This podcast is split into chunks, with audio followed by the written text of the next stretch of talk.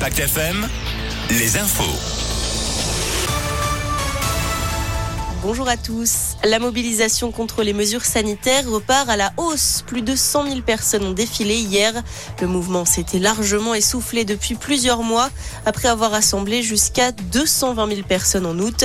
Une reprise qui peut s'expliquer par le pass vaccinal et les propos d'Emmanuel Macron qui souhaite emmerder les non-vaccinés. Dans ce contexte, une enquête ouverte hier pour violence en réunion avec armes et avec préméditation après la violente agression du salarié d'un centre de vaccination du Haut-Rhin.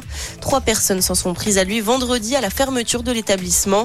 La victime est blessée mais ne se trouve pas dans un état grave. Le gros raté du dispositif alerte enlèvement, souvenez-vous, elle avait été déclenchée le 18 décembre dernier suite à la soustraction d'un enfant de 12 ans à sa famille d'accueil par son père près de Lens. Selon le Parisien, l'enquête a finalement révélé que l'homme avait agi à la demande de son fils qui menaçait de fuguer.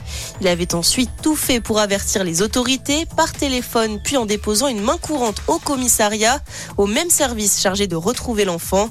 Le quadragénaire devra tout de même s'expliquer devant un juge demain. 100 000 personnes arrêtées depuis le début de la crise sociale au Kazakhstan, annoncent des autorités locales. Des interpellations suite aux émeutes qui secouent le pays depuis une semaine. Une mobilisation déclenchée par l'augmentation des prix du gaz qui a subi une très violente répression. Le président avait autorisé la police à tirer pour tuer avant-hier. Des dizaines de morts sont à déplorer. Le ministre de l'Intérieur affirme que la situation est maintenant stabilisée. En foot, 5 matchs à suivre aujourd'hui pour la 20e journée de Ligue 1. Brest-Nice à 13h, suivi de Clermont Reims et de Metz-Strasbourg à 15h. À 17h, Nantes reçoit Monaco avant le choc ce soir entre l'Olympique lyonnais et le PSG. Mais l'événement foot du jour, c'est bien sûr le coup d'envoi de la Coupe d'Afrique des Nations. Le Cameroun, pays hôte, affronte le Burkina Faso à 17h et à 20h, l'Éthiopie fera face au Cap Vert. Voilà pour votre point sur l'actu. On vous accompagne toute la journée. Retrouvez toute l'info de Lyon sur impactfm.fr.